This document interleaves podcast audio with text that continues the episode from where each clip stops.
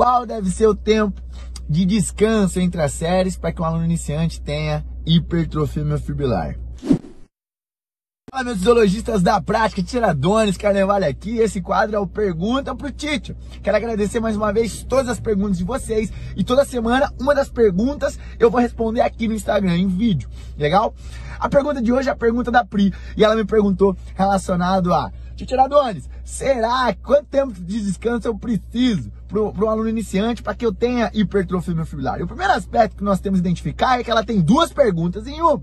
É isso mesmo. Olha aqui bem pra mim. Primeiro ponto é nós devemos entender o que é um aluno iniciante, qual é o processo esperado, fisiológico de um aluno iniciante no início do treinamento. E o processo esperado de um aluno iniciante no início do treinamento é que nos primeiras 12, 16 semanas aproximadamente, nos primeiros 3, 4 meses aproximadamente, ele não obtém, olha aqui pra mim, toca um carinho nas minhas palavras, ele não obtém a adaptação hipertrofia miofibrilar.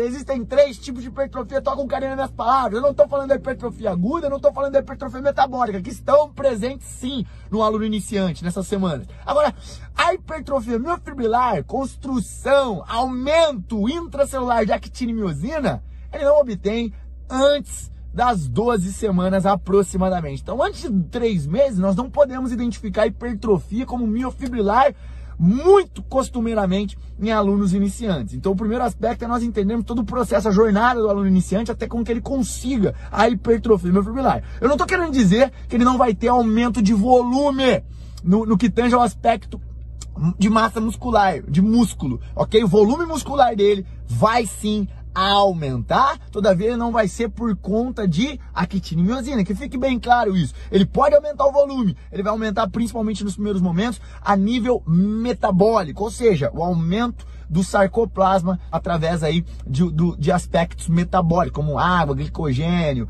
triglicerídeo, creatina fosfato, entre outras questões. Então, Pri, primeiro ponto nós já estamos resolvidos, é a jornada. Agora o segundo ponto é, professor Adonis, qual é o descanso adequado para eu ter hipertrofia com esse aluno iniciante? Cara, então vamos, eh, vamos partir da, vamos levar agora em consideração que nós não estamos falando do aluno iniciante, porque o aluno iniciante nós já resolvemos esse problema. Agora vamos falar que esse aluno ele já está com as 15, 13 semanas de treino e nós estamos aptos a desenvolver a adaptação, a enxergar a adaptação de hipertrofia miofibrilar com ele.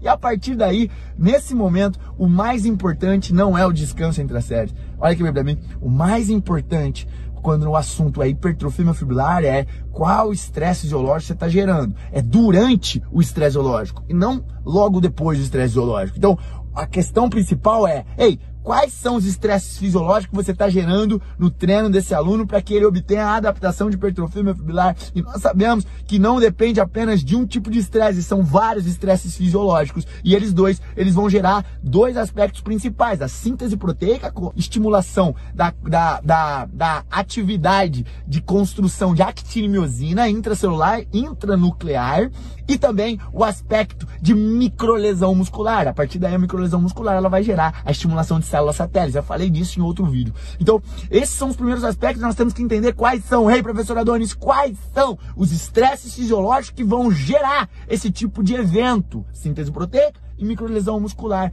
estimulação de células satélites para gerar a, a, a, construção de mionúcleos. E nós entendemos que existem vários. Eu posso citar aqui um dos mais importantes, que é a mecanotransdução, automaticamente uma ingesta adequada de nutrientes que vão permear essa síntese proteica junto com essa mecanotransdução e principalmente durante o treino, quer saber o que faz mais diferença?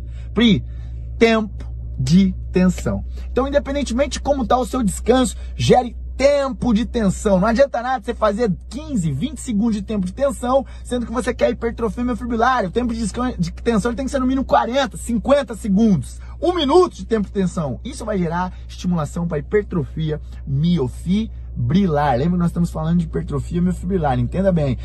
E diante disso, quando nós ouvimos esse, esse, esse determinado aspecto, algo também nos salta aos olhos. E a questão de tempo de descanso. Automaticamente, se você quiser gerar o maior nível de tempo de tensão com tensão ótima, que é a mecanotransdução, tensão musculoesquelética, obviamente o descanso ele vai ter que ser completo. Ou seja, é, não existe um tempo médio de descanso. Eu poderia até falar aqui para você um determinado tempo de um minuto e meio a dois minutos. Todavia, fisiologicamente, nós entendemos que o descanso ele é algo particular, ele é algo individualizado. E cada pessoa vai, vai, vai, vai recuperar de uma determinada forma. O que você precisa entender com a sua análise treinadora, quando você observar o teu aluno durante o treino, você vai observar uma parada muito importante, é ele está recuperado ou não para fazer a próxima série. E você pode fazer, você pode usar determinadas tabelas também para fazer isso. Existem tabelas na literatura e eu já vou te fazer um convite. Quem quiser agora entrar lá no, meu, no nosso grupo do Telegram, eu vou indicar uma tabela lá, vou passar para vocês uma tabela de recuperação para que você possa fazer um feedback.